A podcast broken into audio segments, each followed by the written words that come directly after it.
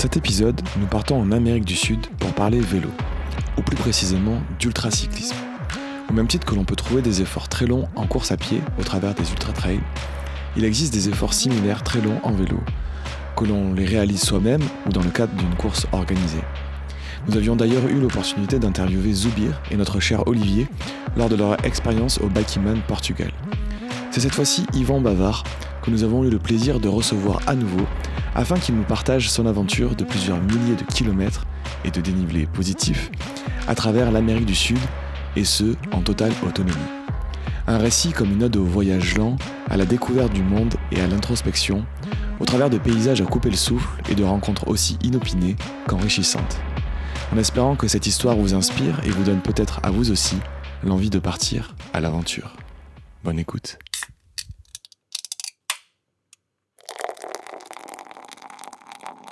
T'as peur d'avoir mal.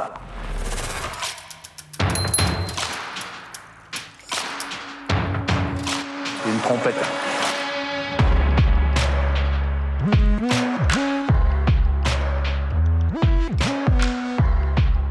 Bienvenue sur le podcast Pinta Triathlon Club, le premier podcast français dédié au triathlon. Dans chaque épisode du PPTC, vous retrouverez des interviews, des conseils et des actualités sur l'univers du triathlon. Bonne écoute!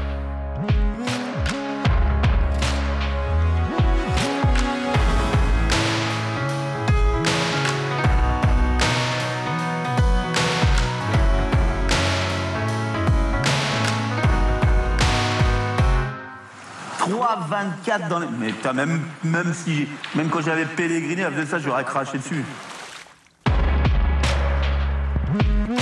Bonjour à tous et bienvenue sur le podcast du PPTC, le premier podcast français dédié au triathlon. Aujourd'hui, on a l'honneur de recevoir à nouveau euh, un de, de nos premiers invités, Yvan. Yvan, bonjour. Bonjour à tous.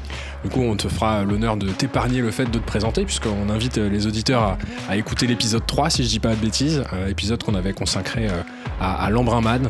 Euh, donc voilà, on invite tout le monde à réécouter cet épisode pour te, pour te découvrir. Et aujourd'hui, on est au complet du côté du PPTC.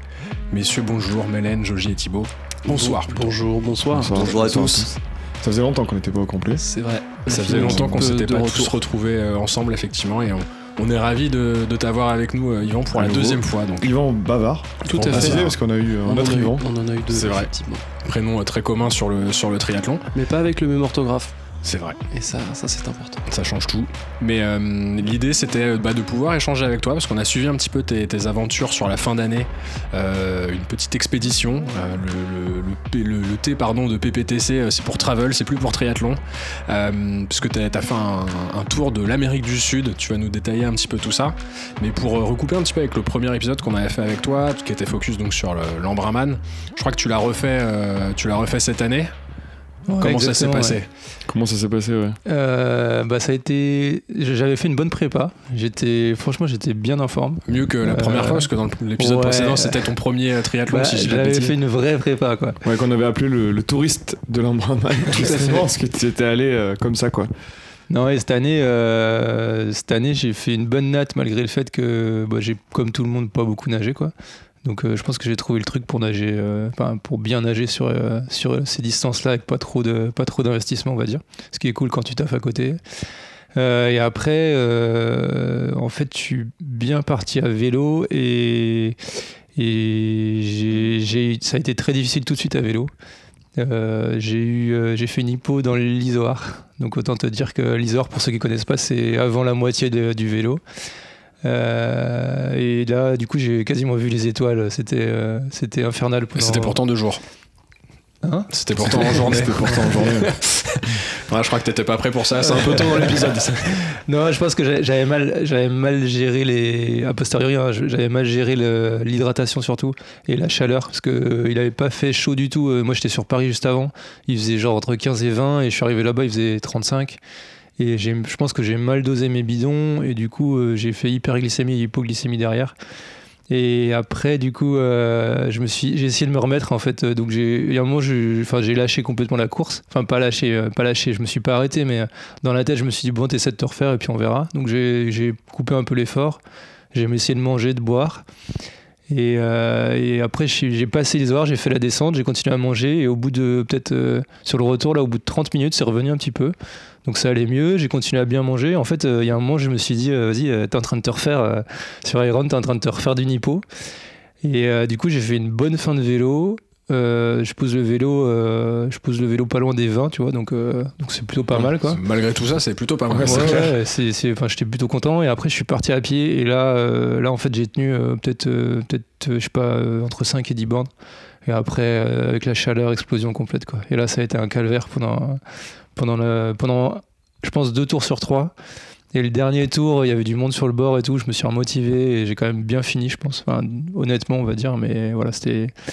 Et le parcours Marat, il est en plus de. Il y a du dénivelé, non C'est Il y a ça un peu de dénivelé, ouais, t'as une petite bosse à passer euh, trois fois, une fois par tour. Ok. Donc t'as, je sais pas, 300 de dénivelé ou quelque chose comme ça. Et surtout cette année, il faisait chaud. Et avec le Covid, euh, les, ravitaillements, c'était, compliqué. On pouvait pas toucher ce qu'il y avait sur les tables. C'était écrit avant, on le savait, mais euh, comme ça, ça, c'est un truc qui était écrit depuis 10 ans sur, sur. Et en fait, euh, d'habitude, on pouvait, quoi. Donc là, il là, on ne pouvait pas, fallait attendre que quelqu'un serve. C'était la même règle pour tout le monde, mais juste moi, je m'attendais pas à ça, quoi. Donc je pense que mentalement, ça a été, ça a été compliqué, quoi. Voilà. Donc tu t'attendais pas forcément à, à cette fin, une épreuve comme ça, en tout cas, dans ces conditions euh, pour toi, mais t'as réussi à finir euh, Ouais, voilà. tant Bah, bien que mal. C'est ça, j'ai réussi à finir. Je pense correct que, quand même au final. euh, Ouais, chrono correct, mais cette année, ça, ça a roulé peut-être 10-15 minutes plus vite. Il y avait moins de vent sur le retour. Donc euh, tout le monde a roulé, en gros, euh, si tu regardes les chronos des, mecs- des mecs qui viennent tous les ans, tout le monde a roulé entre 10 et 15 minutes plus rapide que d'habitude. Il y avait beaucoup moins de vent. Euh, et du coup, bon, voilà, bon chrono, mais à relativiser aussi avec les conditions. Quoi. Est-ce qu'on te réinvite l'année prochaine pour que tu nous parles à nouveau de ou? C'est pas sûr que je le refasse, on verra, on verra. Ça marche Du coup, tu, termines quand même dans les 30 premiers, non C'est ça? Je termine euh, entre Ou 30 et pas loin. 35, je sais plus exactement, mais voilà. Et en fait, il y avait, cette année, il y avait beaucoup de densité. euh. Il y avait beaucoup de densité. à- Il y avait pas mal d'amateurs avec les annulations des courses qui sont venus, euh, qui sont venus sur l'Embrayman à, à mon niveau, on va dire, ou niveau pas loin. Et du coup, c'était assez dense, quoi. Parce que je fais à peu près le même chrono qu'il y a il y a trois ans et j'avais fait euh, j'avais fait 22 ou 23, je sais plus. Au Ah oui, scratch. d'accord, donc euh, bon, à relativiser avec les conditions, mais je pense qu'il y avait, il y a aussi le fait qu'il y avait plus de densité cette année. hein. Ça marche. Ouais, très, très propre malgré Ouais, tout. Malgré tout, ouais. vu, vu ce que tu racontes, euh, c'est une bonne perf quand même. Enfin, tu restes content quand même. Bah, je suis content d'avoir terminé parce qu'à un moment je me Mm. suis vu pas terminer. Voilà, c'était. J'étais content aussi de faire un triathlon parce que voilà le contexte c'est compliqué pour tout le monde et tout. Donc euh, il faisait beau, il faisait chaud, c'était sympa. Voilà, j'ai terminé ma course. J'aurais préféré, euh, tu vois, finir dans les 20 ou quelque chose comme ça. Mais bon, euh, voilà, je reviendrai, on verra. Je sais pas. Je reviendrai. C'est beau. Citation d'un grand film. Mais aujourd'hui, c'est si on, si on te reçoit là ce soir, c'est plus pour que tu nous parles de, de ta fin d'année, de ton parcours. Je, le, je le disais un petit peu en intro. L'idée, c'était que tu nous racontes un petit peu ton expédition en Amérique du Sud. Avant euh, de, nous détailler euh, ton, parcours une fois là-bas, comment est-ce que cette idée t'est passée par la tête? Euh, Est-ce que tu peux nous expliquer un petit peu le, contexte? Est-ce que tu étais accompagné? Enfin voilà, comment ça s'est organisé? Ouais, alors moi ça fait ça fait quasiment 10 ans que que je pense aller faire du vélo en Amérique du Sud. En fait, j'avais rencontré un mec il y a, bah, il y a une dizaine d'années par hasard, un gars qui m'avait parlé du désert d'Atacama. Et du coup, euh, c'était venu petit à petit, ça avait, euh, ça avait germé euh, dans un coin de ma tête. Et, en fait, cette année, bah, j'ai changé de job là, cet hiver. Du coup, bah, j'avais la possibilité de prendre quelques semaines. C'était en fait le bon moment pour y aller parce que là-bas, les saisons sont inversées, donc faut y aller plutôt. euh, Enfin, les, les mois sympas, c'est de décembre à mars, quand on va, en gros. Enfin, les mois où il fait chaud, quoi. Et c'est les mois moins sympas euh, Et en Ile-de-France, donc ça tombe très bien. Ouais, exactement, voilà. Euh, mais du coup, voilà, une fois que j'ai eu, euh, j'ai passé des entretiens, et une fois que j'ai eu une proposition, une, j'ai, j'ai- j'ai- j'ai fixé ma, ma date de début en fait pour caler, un, caler quelques semaines, donc de, en gros du 10 décembre au, au 1er février, j'étais libre. Et donc, euh, je me suis, bah voilà, je me suis dit, euh, c'est le moment d'y aller, quoi, tout simplement.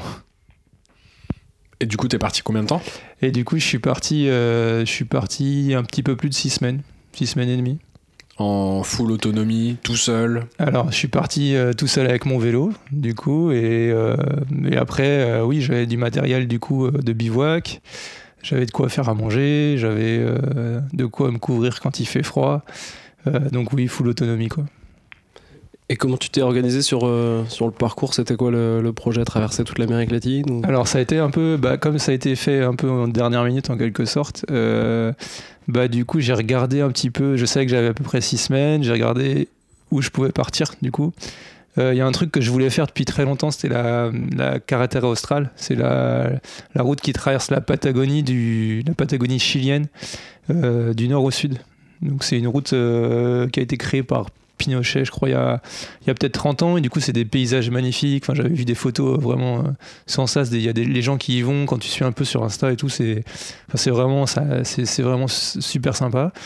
Euh, du coup, il y a ça que je voulais faire. Donc, j'avais coché ça vraiment, ça c'était sûr que je voulais le faire. Donc, euh, en gros, le, la première solution c'était de partir de Santiago au Chili et de descendre un petit peu le Chili, puis arriver à cette route. Euh, et le deuxième truc que je voulais faire, euh, c'est la Bolivie. Du coup, l'altiplano, le fameux altiplano. Euh, pareil, parce que c'est des paysages qui ont l'air magnifiques et, euh, et voilà, je trouvais ça bah, ça me faisait vraiment envie d'aller là-bas en fait. Puis juste le Chili, c'était pas assez du coup. non, mais bah, c'est quand même des, des voyages qui sont assez loin et euh, du coup, c'est- tu, prends l'avion, c'est des voyages longs et tout ça, donc je me suis dit, bah, quitte à faire, je vais essayer de faire les deux. Euh, et du coup, j'ai bah, regardé sur la carte, j'ai essayé de me renseigner vite fait parce que j'avais pas vraiment beaucoup de temps, mais euh, en fonction des prix des billets d'avion aussi, du coup, j'ai pris un billet pour La Paz en Bolivie, un billet aller du coup, et euh, j'ai pris un billet retour depuis, bah, depuis Ushuaia, euh, donc le sud de l'Argentine, euh, à la base en me disant, bah voilà, je veux faire la Bolivie, je veux faire la karaté australe. Après, il y, a, y a des trucs sympas à voir, genre traverser un peu les déserts dans le, en, en Argentine. Et si j'ai pas le temps, bah, au, pire, au pire, je prendrai un bus et puis voilà, on verra quoi. Ouais, donc t'avais ton, ton point de départ et ton point de chute, et puis après, bah, tu, tu vois comment ça pédale. Quoi. Ouais, exactement. Du coup, là, en termes d'équipement, quand tu as voulu euh, partir, tu traverses différents, différents paysages, enfin différentes températures, différentes. euh, que tu- comment tu comment as fait pour te préparer au mieux? Bah, Euh, ouais, ouais, pardon. En termes de matériel, enfin, tu dois Bah, du avoir coup, des trucs chauds, des trucs très froids. Ouais, exactement, parce que l'altiplano, euh, bah, en gros, c'est 4000 d'altitude. Euh, je suis passé à, des, à quasiment 5000 à vélo, donc en fait, euh, bah, quand il pleut, c'est comme les orages en montagne, quoi. Ça, ça, ça pardonne pas, quoi, en, quelque sorte, donc faut être vraiment équipé. Et après, les déserts en Argentine, bah, en gros, il fait chaud, quoi. Il fait 40 degrés, euh, t'es là avec ton vélo. Euh, faut tu galères à trouver de l'eau et tout. Du coup euh, bah, en gros j'ai pris euh, une tenue d'hiver une tenue d'été quoi. Tout simplement. Et du coup euh, tenue d'hiver c'est comme quand tu vas rouler en chevreuse ici à Paris quoi. Tu mets Ouais, tu mets un long, tu mets. alors moi j'avais des, des petites surchaussures là qui vont sur le bout des chaussures, en plus une des vraies surchaussures de dessus, une paire de, chaussettes chaudes, euh, et puis après euh, voilà, j'avais un cuissard, euh, un- enfin je vais pas tout balayer, mais en gros les- ce que tu mets quand tu vas rouler quand il fait froid quoi. Après, des bons 5000, euh, il peut faire un peu plus froid qu'en chevreuse, j'imagine. Quoi. Bah ouais, alors. Ça grimpe la chevreuse, hein, quand même, attention. Ouais, c'est un peu comme quand tu vas au ski finalement. Mais du coup, là, c'était. En fait, là-bas, t'as deux saisons. T'as une saison sèche, une saison plutôt humide. Et là, du coup, c'était la saison humide où normalement il fait moins froid. Du coup, enfin, normalement, ça descendait pas en dessous de moins 5 la nuit. Sachant que la saison sèche, ça peut descendre jusqu'à moins 20, si j'ai bien compris. Du coup, normalement, statistiquement, tu vois, j'avais pas non plus. euh, je partais pas pour du moins 20 ou du, des trucs vraiment très froids, quoi. Tu pars sacrément du coup équipé quand même parce que entre les affaires d'hiver, le duvet, le la tente, ouais, c'est Ouais, ça. T'avais- T'avais une tente aussi. Ouais, ouais. ouais, c'est ça. Et ça fait vite pas mal de matos. ouais. Donc, euh, ça, après, euh, bah, tu, en fait, au fur et à mesure que tu voyages à vélo, tu prends vite l'habitude de minimiser ce que t'emportes. Parce que t'avais déjà fait du bikepacking. Du euh, coup, j'avais déjà fait, bah, tu sais, on appelle ça bikepacking, mais en fait, euh, moi, j'ai commencé à faire du vélo euh, il y a un peu plus de 10 ans. euh, bah, avec des potes, on était allés en Ukraine à vélo. Quoi. À l'époque, j'avais un VTC, j'avais des grosses sacoches. Donc, c'est- le bikepacking, ça n'existait pas. tu C'est un concept un peu bon, nouveau, quoi. C'est un peu marketing sur la. Ouais, un, voilà, terme, tu un vois. terme sympa derrière. quoi. Exactement quoi. Mais du coup, l'idée, c'est de, bah, de, de, de voyager avec, avec, avec ton avec, à vélo quoi, et avec ton matos pour pouvoir dormir un peu où tu peux, où tu veux en fait. Et du coup, euh, j'avais commencé, ouais, j'avais fait ça euh, il y a quelques années où on faisait, je sais pas, on faisait peut-être euh, 70 km par jour. On avait pas mal, on avait des vélos, des vieux. Moi, j'avais un vieux vélo gitane, le truc entrée de gamme. euh, C'était vraiment de la merde quoi. Incroyable ça. Ouais, bah, du coup, j'ai cassé, j'ai fini par casser le cadre, tu vois. Casse le cadre. Comme quoi. Ouais, mais t'appuies trop fort sur je sais pas où je suis trop lourd dans ça. Pourtant, c'était un vélo en plomb. donc. Non, et tu vois, du coup, euh, c'était vraiment à l'arrache. Et... Mais euh, bah, petit à petit, du coup, euh, j'ai fait d'autres voyages après à vélo. euh, J'étais allé un petit peu en Alaska il y a deux ans. Euh, et tu, petit à petit, en fait, tu affines un peu euh, la, la liste de matos dont tu as besoin, euh, comment t'aimes ou t'aimes pas être confort. Voilà, moi je sais que, tu vois, j'ai une tente, un duvet, j'ai quand même un peu de matos. Il y a des mecs qui voyagent avec moins. Il y en a d'autres qui voyagent avec plus, un peu chacun son truc, tu vois. Ça- Mais, Ça pèse quoi ton, ton package global? Bah, en gros, avec le vélo et le, le- tout le matériel, j'étais, j'ai réussi à tout faire rentrer dans un, un carton dans la Souterre France, donc moins de 23 kilos. Ah, propre. Nous, on connaît un mec qui a fait le Biking Man. Je sais pas combien il avait euh, quand il est parti, mais sur une C'est semaine. toi, Olivier Moi, euh, moi, mon vélo, euh, à la pesée, là, le, la veille du départ, j'étais à 17 kilos déjà. Je partais que sur 5 jours. hein. Donc euh, après, c'était Ouais, tu partais disais. que 5 jours et en plus tu dormais euh, dans des hôtels de luxe, donc euh, t'avais pas besoin de prendre beaucoup de trucs quoi. Les gens croient à cette, histoire.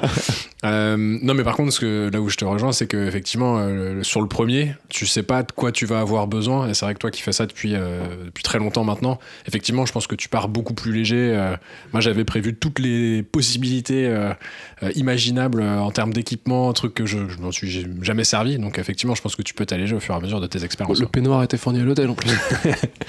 Ouais, c'est normal en fait, parce que petit à petit, tu vois ce dont tu as besoin, ce dont tu pas besoin, et on n'a pas tous besoin des mêmes trucs en fait, selon ce que, enfin, ce que, ce que, le confort que tu veux, tout ça. Donc, euh, au final, c'est à chacun de se faire un peu sa liste, et euh, voilà. Mais je sais d'ailleurs que tu étais un petit peu derrière euh, l'organisation euh, du, du Biking Man de, de Wilfried et moi, dont on a parlé dans un autre épisode, qu'à chaque fois que Wilfried te disait faut prendre ça, tu disais mais il n'y a pas besoin, ça va être trop lourd. C'était un peu la réponse euh, classique. Donc, Bah ouais, parce qu'en vrai, sur des grandes distances comme ça, biking man ou bikepacking ou quoi, euh, en fait, euh, tu sais, le poids, c'est vraiment ton ennemi, quoi. Donc, euh, faut faire le ratio entre ce que t'emmènes en termes de poids et de volume et, euh, bah, et ce que ça va t'apporter derrière, quoi. Et, et le vélo en lui-même, seul, il... t'as essayé d'optimiser du coup, j'imagine, le Euh, poids du vélo Bah, ou- pas tant que ça en fait, parce que là je voulais surtout des trucs solides. Et en fait, j'avais réussi à choper un, un cadre gravel en acier là, cet été. C'était pas, c'était pas prévu pour ça, mais je m'étais dit, euh, j'avais ça au coin de la tête. Je me disais, si, si j'ai besoin, je veux que mon vélo soit prêt. Et, euh, et du coup, je l'ai monté après avec plutôt des trucs un peu résistants, tu vois. Euh, par exemple, T'as bah, pas pris des roues carbone, quoi. j'ai pas pris des roues carbone. Euh, j'ai mis des freins à disque et j'ai mis des tirages à câble parce que je voulais pas m'emmerder avec de l'hydraulique parce que c'était un problème avec, euh, avec une durite au fin fond de, de l'altiplano. Bah en fait, euh, T'es foutu quoi. t'es foutu quoi, ouais. Et même, tu vois, j'ai cherché des chambres à air en, en 28, 28 32 euh, en Bolivie. Bah, j'ai mis trois jours et trois villes avant de les trouver quoi. Parce que là-bas, en fait, ils font pas de vélo donc euh, en fait, ça existe pas. Tout simplement. Comment tu fais pendant trois jours, du coup? Bah, du coup, tu galères avec des crevaisons lentes, avec. euh, Ton livreur Amazon. Ouais. Dans le désert, comme ça. Là, t'avais quand même un peu de, un peu de backup au niveau Ouais, des chambres alors là, je suis parti avec euh, deux chambres de rab. Euh, en vrai, c'était pas assez. Et du coup, j'en ai racheté et à la fin, j'en avais sept de rab. Du coup, tu vois, j'étais prêt à tout. Voilà. J'étais prêt pour toutes les éventualités. ouais. Moi, déjà en chevreuse, j'en prends deux, donc. euh, Du coup, t'étais en gravel quoi. Type Bah, gravel. en du coup, de ouais, en fait, bah, gravel, en fait, j'avais un, j'avais du coup un vélo, tu vois, robuste en acier. Euh, c'est, je pense, un peu plus confortable. Et j'avais mis, j'ai mis des pneus en 32. J'avais pas mal hésité sur la taille des pneus. Euh, et en fait, euh, tu sais, gravel, souvent, ils mettent des pneus assez larges. Euh, le problème des pneus assez larges, c'est dès que tu fais un peu de route, bah t'avances pas. Dès que tu fais un peu de, tu vois, de goudron, quoi. Donc, euh, faut trouver le compromis entre entre ce que tu fais de piste et ce que tu fais de route. Et là, du coup, euh, j'ai pris, j'avais deux pneus de 32 et j'avais pris un pneu de rechange, euh, un vieux Conti euh, que j'avais en 25, je crois, dont je me suis pas servi. Euh, si c'était à refaire, je pense que je prendrais un, un, gros pneu, euh, tu vois, en 38 ou en 40 pour mettre devant, pour passer vraiment les pistes euh, compliquées. Parce qu'il y a des fois où j'ai crevé, j'ai pincé en fait, et je pense que avec un gros pneu, bah, ça m'aurait, ça me serait pas arrivé. Et euh, mais voilà. Juste pour mettre à l'avant quoi en fait. Ouais, juste pour Et mettre à l'avant ouais. pour les pour les pistes. Ouais. Pour les pour les zones de piste où tu vois en Bolivie j'avais je sais pas j'avais 500 km de piste où t'avances pas trop donc c'est c'est c'est plusieurs jours et du coup ça ça vaut la enfin vu le temps que j'ai perdu avec les crevaisons je pense que ça vaut le coup de ça vaut le coup d'avoir un, ou deux pneus en plus quoi. Et large. proportion euh, piste-route, c'était quoi à peu près sur l'ensemble du parcours? Euh, sur l'ensemble du parcours je pense que c'était peut-être 25% de piste et 75% de route. Euh, faudrait que je recompte mais en fait euh, la Bolivie c'était c'était l'inverse c'était quasiment 75% de piste et 25% de route. Euh, après, je suis passé en Argentine où là c'était tout, tout, tout goudronné, enfin quasiment tout le long. Et après au Chili, euh, sur la carretère australe, euh, bah, je m'attendais à avoir de la, de la piste. On m'avait dit, ouais, c'est, genre il y a 100 km de goudron et en fait il goudronne petit à petit la route. Et du coup, moi j'en ai fait les deux tiers et j'ai eu, sur les 800 bornes, j'ai eu peut-être 100 bornes de piste. Et du coup, j'en profite pour ceux qui s'intéressent, la caractère austral.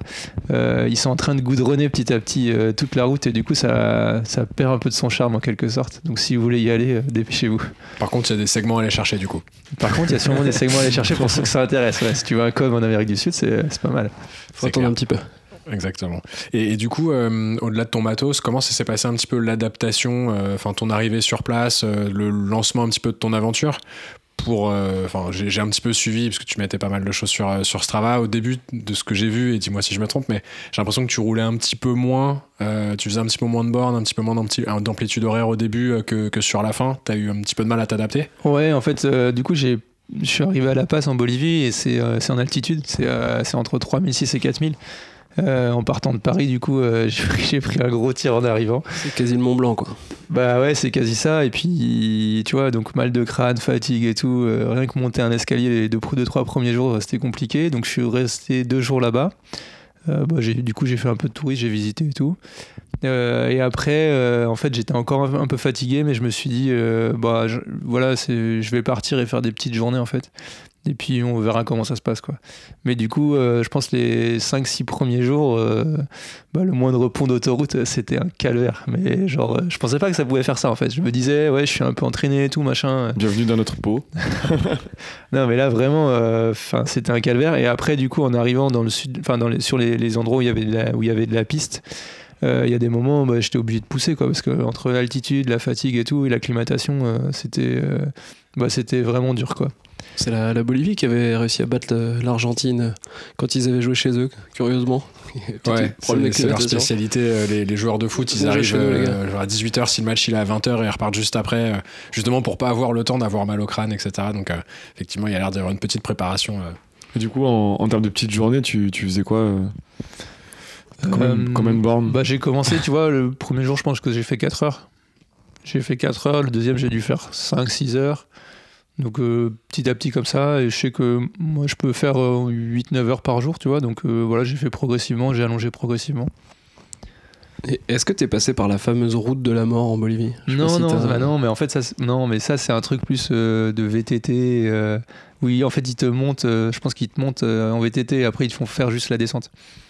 c'est une, une, route qui était empruntée avant en fait par des, des camions, mais qui étaient hyper dangereuses. Il y a mmh. énormément d'accidents, donc maintenant elle est plus couvert, je crois. Ça doit être au VTT, un truc comme ça. Mais... En tout cas, on en a parlé euh, parce que c'est un truc à faire autour de La Paz. Ouais, mais je pense qu'effectivement, avec ton gravel, ça aurait été peut-être un, petit peu technique.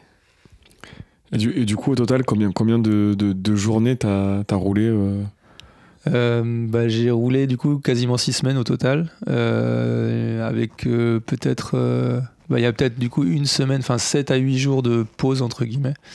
Euh, de, fin, de détour en bus pour passer les frontières et tout. Et du coup, j'ai dû faire 5, ouais, 5 fois 7 euh, jours, de, jours de vélo. Quoi. Toujours un petit peu dans, dans, les campagnes, du coup, ou tu réussissais à croiser des gens? Comment ça se passe un petit peu? Parce que du coup, tu es parti tout seul. Euh, c'est quand même un truc un peu, un peu particulier. Tu essayais du coup de trouver des gens ou être à proximité d'une ville le soir je sais pas, au cas où, bah, ou ça même pas, même pas besoin Ça dépendait des jours. Euh, tu vois, le premier jour, euh, bah, je voyais un orage arriver. Euh, enfin, c'était mon premier jour et tout. Du coup, je me suis posé dans une, dans une ville. Et après, c'est vrai que c'est quand même sympa de pouvoir se, avec une tente et tout, de pouvoir un peu se poser en dehors des villes. Donc ça, c'est quand même, c'est quand même sympa. Tu peux trouver des spots de, de bivouac qui sont cool. Et c'est un truc que j'aime aussi moi. Du coup, je cherche pas forcément à à rester dans les villes. Euh, après, euh, au bout de quelques semaines, quand on a un peu marre, t'es content de voir des gens aussi. Et du coup, en fait, c'était assez mixte finalement. Euh, je pense que j'ai fait pas mal, enfin, je me suis posé pas mal de fois à l'extérieur des villes et je me suis posé aussi de temps en temps en ville. Pour, bah, t'es content d'avoir un hôtel, une bonne douche, un bon resto. Tu vois, ça change un peu du plat de pâtes que tu te fais au bord de la route, quoi. C'était euh, en fonction un petit peu de tes envies du jour, quoi. Tu t'adaptais Ouais. un petit peu. euh. Ouais, tout à fait. T'avais ouais. pas une, euh, je sais pas, un nombre de kilomètres par jour que tu t'étais fixé euh, ou, enfin, je sais pas, début de la semaine, ou ouais, voilà, tu t'es dit, il faut que j'arrive là ce soir, etc., etc. Ouais, non, pas du tout. Moi, je suis pas du tout comme ça. Moi, j'aime bien prévoir un peu au jour le jour. Et tu vois, trouver des coins. bah, tu vois, quand j'ai envie de me poser, en fait, ou le soir, bah, je regarde un peu des coins qui ont l'air cool. Euh, J'utilise pas mal une appli qui s'appelle iOverlander. Je sais pas si enfin, les voyageurs ils connaissent. En fait, c'est une carte un peu collaborative où tout le monde euh, bah, met des points d'attention. Et du coup, les gens ils renseignent euh, des spots de bivouac, par exemple. Un peu comme Mapster, non? C'est un peu le même. euh, C'est un peu la même idée, tu vois. Comment s'appelle l'application? iOverlander. Ok, très bien, c'est noté. Et, euh, et ça, euh, bah, pour ceux qui voyagent, je, je l'ai jamais utilisé en Europe, mais je sais que, je sais que ouais, en Amérique du Sud, c'était bien renseigné, notamment par tous les Nord-Américains qui l'utilisent et qui, qui étaient passés là. Euh, à vélo ou en, en- ou van ou n'importe quel moyen de transport en fait. Les, gens ils renseignent. Et du coup ça ça permet de prévoir un peu euh, bah, quand t'es quand t'as 15 ou 17 heures tu veux te poser tu regardes bah tiens à 20 bornes euh, j'ai un spot qui a l'air cool bah je vais aller jusque là puis je vais me poser là quoi. Et ça permet aussi d'anticiper les points d'eau. Ce qui était cool en Argentine parce que dans les déserts quand il fait chaud et tout t'as besoin d'eau. Et il y a une fois où j'avais mal anticipé le truc et je me suis retrouvé à 17h à devoir faire 80 bornes pour, pour récupérer de l'eau quoi et là t'es pas très Et content tu hein. partais Ah ouais, avec là, combien de, c'est- combien de litres euh, par jour? Euh, bah Enfin, euh, sur toi s- sur moi je pense le plus que j'ai fait c'est 7 litres donc ça commence à faire Oui, surtout quand tu dis que le Ah, ça poids fait est du ton poids, pire quand même. ennemi. euh, Ça fait pas mal de poids, ouais, c'est sûr. ouais mais- ça fait mais du bon, poids et Si tu prévois pas, au final. mais en vrai voilà Là, t'es en full autonomie. Toi, Olivier, quand tu fais le biking man, tu, tu restes quand même dans des zones euh, proches de oui, tu, zones. tu trouves quelque chose toutes les 2-3 heures maximum. Enfin, ouais, minimum. voilà. Là, tu traverses euh, une partie désertique. euh, si t'es tout seul, euh, enfin voilà, sans assistance, qu'il y a personne qui passe, enfin, c'est exactement ça et puis ça euh, devient dangereux quand même là. ça, ouais, ça peut devenir dangereux. Et puis là, là, la- là, la saison, c'était saison, enfin, c'était fin de saison sèche, début de saison humide. Du coup, toutes les, enfin, toute l'Argentine, là, tout le nord, en fait, les, toutes les rivières étaient à sec. Du coup, euh, du coup, il y avait vraiment, fallait vraiment aller de ville en ville, quoi, pour choper de l'eau. Et du coup, fallait pas se, fallait pas se planter. Ouais. Et les gens, ils étaient pas un petit peu interloqués de te voir passer. Il y a personne qui t'a arrêté euh, Bah, pour te demander ce que tu faisais là, parce que les photos de ton vélo, c'est que tu sens que le mec, il est là pour, euh, pour faire des kilomètres, quoi. alors, je pense qu'il y a pas mal de, il y a pas mal de cyclistes euh, qui passent, euh, enfin, qui font euh, l'Amérique Ouais. du Sud à vélo. En fait, Ils c'est ont un truc- l'habitude quoi. C'est un truc assez courant. Ouais. Euh, là, peut-être cette année, il y en avait moins, euh, notamment en Bolivie et tout, avec le Covid. Enfin, cette année, l'année d'avant, il y avait, enfin, ceux les, locaux que j'ai rencontrés, euh, ils m'ont tous dit qu'il n'y en avait pas beaucoup. Mais les années d'avant, euh, je pense que tu en as vraiment beaucoup qui, qui, se, qui se baladent là-bas. Et du coup, les, les- bah, les habitants, ils ont l'habitude d'en voir, en fait. Et euh, par contre, en Argentine, les gens, ils m'arrêtaient souvent, euh, plus parce que je pense qu'ils avaient l'habitude de voir des cyclistes, mais pas forcément des. Enfin, plus des grosses sacoches, quoi. Du coup, euh, ils me demandaient souvent où- d'où je venais, où j'allais. Donc là, il y avait un- petit peu plus de contact, on va. Tu parles espagnol? Je parle pas espagnol. du coup, euh, euh, j'avais Google Traduction avec moi et euh, j'ai appris quelques mots. Les- Au début, je comprenais pas, puis après, en fait, ils me, donnaient- ils me demandaient tous la même chose, donc tu t'apprends quelques répliques, tu vois. D'ailleurs, pour poursuivre ton parcours, euh, euh, tu dis que tu avais Google Traduction, tu, donc tu avais un téléphone, mais tu devais pas toujours capter ou tu avais une carte avec toi ou, au cas Ouais. Ou pas, de- ou pas de batterie. pas de batterie, oui, ça peut arriver. Bah du coup, euh, en fait, euh, au début, je m'étais dit, euh, je vais faire avec les Wi-Fi des hôtels ou des ou dans les, enfin, dans les dans les dans les offices de tourisme, des t'as souvent des Wi-Fi ou quoi. Mais en fait, en Bolivie, bah, ça n'existe pas et même dans les hôtels, ils ont pas de Wi-Fi. Du coup, j'ai vite galéré en fait avec ça et finalement, ce que j'ai fait, mais à la fin de la Bolivie, c'est acheter une puce euh, une puce euh, locale. Ça coûtait vraiment pas cher avec du prépayé, euh, tu sais, du- des crédits prépayés. Et en fait, euh, j'ai refait ça après euh, dans- en Argentine, au Chili, et je pense que c'était ça la bonne solution. Du Ouais, coup, ce c'est quand même plus rassurant de pouvoir accéder à la map. Ouais, c'est exactement ça en fait. Enfin, à tout moment. Quand t'as pas préchargé ou quoi, Quand que tu veux changer un peu d'itinéraire et que bah, tu peux pas charger des cartes, en fait, c'est ça peut être vraiment galère. Quoi. Parce que tu avais quand même ton GPS avec ta trace que tu devais suivre ou tu, faisais, tu suivais les panneaux Tu faisais comment Bah, euh alors, euh, les panneaux euh, en Amérique du Sud, Il n'y a pas non plus. Décidément, pas. Non, et sinon, euh, ouais, j'ai bah, j'ai essayé d'utiliser un peu Komoot, euh, mais souvent c'était l'info était mal renseignée dedans, donc euh, j'ai pas mal galéré avec. Et sinon, euh, bah, comme c'était des zones euh, avec pas trop trop de villes et pas trop trop de routes, en fait, c'était assez facile, même avec Google Maps, de, de- de se, de se déplacer, quoi. Donc finalement, j'avais préchargé des cartes avec Komoot. Euh, je regardais dessus parce que du coup ça me permettait de les avoir en ligne mais euh, et sinon iOverlander en fait c'est une carte et du coup j'étais souvent dessus quoi Mais ça, Je ça suis doit au être une du désert, donc euh, c'est à gauche. Ça, ça doit être une partie stressante quand même. euh, Enfin voilà, de s'orienter parce que tu vois, si t'es lancé dans une zone vraiment euh, aride, sans personne, et que tu peux te tromper. Ouais, prochain rond-point dans 1200 Euh, km, c'est un peu Ah, mais non, mais en ouais. fait, c'est ouais, ça. tu vois, tu peux te retrouver vraiment en galère, quoi. Prochaine route à gauche et qu'il y a que des cailloux. euh, Putain. Ouais, ouais, Je bah, pense que ce serait une, en un fait, truc ça m'est- stressant que je Ça m'est arrivé une seule fois en fait euh, de, bah, de me paumer un petit peu, tu vois. Et c'est parce que j'avais pas réussi à précharger euh, la carte, euh, la carte avant. Bah voilà. Mais sinon, bah, l'Argentine, en fait, j'ai suivi la route A40. C'est une route qui, va du, qui va du nord au sud, qui traverse toute l'Argentine. Donc en fait, c'était un truc assez, assez fréquenté, on va dire, par les, par les, les vacanciers. Les- T'as plein de gens qui viennent même en moto ou en, ou en van là, bah, faire toute la route. Et du coup, euh, t'avais pas mal, t'avais quand même quelques panneaux et euh, t'avais pas suffisamment d'intersections pour se perdre, quoi. Donc euh, les seuls, les seuls endroits où c'était un peu compliqué, c'était en ville. Mais du coup, là, j'avais tout le temps de la 4G ou tout le temps de quoi capter pour me, pour me repérer. Ça, c'était en Argentine, mais du coup, dans les autres pays, c'était un peu plus. un peu plus Euh, bah Chili c'était un peu le même topo et Bolivie j'ai- j'ai j'ai plus galéré ouais. J'ai plus galéré parce qu'il y a moins de panneaux, j'avais pas encore la, j'avais pas encore de, de connexion. Et ouais, il y a un jour où je voulais aller au sud et, euh, et en gros euh, j'avais la carte mais je savais pas où, enfin j'avais pas la carte euh, exactement à cet endroit-là. Donc je me suis paumé, j'ai perdu presque une demi-journée à essayer de retrouver mon chemin et tout, donc un peu galère. Et c'est comment en termes de, de topographie euh, C'est plutôt du dénivelé ou ça, ça se passe comment? En fait, bah, l'altiplano, euh, a priori, c'est à peu près plat. Mais après, le sud de la Bolivie, tu as une régi- région magnifique qui s'appelle le Lipèze. Euh, c'est un truc qu'on voit souvent en photo avec des flamants roses, avec des, des, lagunes et tout. Et c'est ça que je voulais voir aussi. Et là, pour le coup, c'est plutôt vallonné. Ouais. Donc, donc là, en fait, euh, euh, bah, tu passes d'école. euh, C'est pas très pentu, tu vois, c'est genre 3-4%. Mais c'est de la piste. C'est euh, entre 4000 et 5000 et il y a, y a du vent et du coup du coup c'est vraiment dur et donc ça c'est pour la Bolivie et après Argentine euh, bah, quasiment plat tu vois la route A40 que j'ai prise euh, en gros quand t'as quand t'as 500 mètres à 3% euh, t'as un panneau pour te dire que attention ça monte Euh, et du coup là, là pour le coup aucune enfin, aucune difficulté et, finalement au Chili pour le coup là c'était plus vallonné parce que c'était une route qui était, je pense, compliquée à construire. Et du coup, bah, ils ont taillé ça un peu comme ils pouvaient. Et du coup, des fois, tu avais des, des petits murs bien sympas. Quoi. Tu finis avec combien de dénivelé sur l'ensemble des six semaines? Euh, je crois que j'ai pas regardé. Euh, en gros, le- je pense que j'avais euh, peut-être entre 1000 et 1005 par jour. Donc, euh, tu vois, sur 200 bornes, c'est pas beaucoup. Et les grosses journées, euh, je devais avoir peut-être 2005, mais finalement, il n'y avait pas tant de dénivelé que ça. Quoi. Ouais, mais mis, mis bout à bout avec le poids du vélo. euh.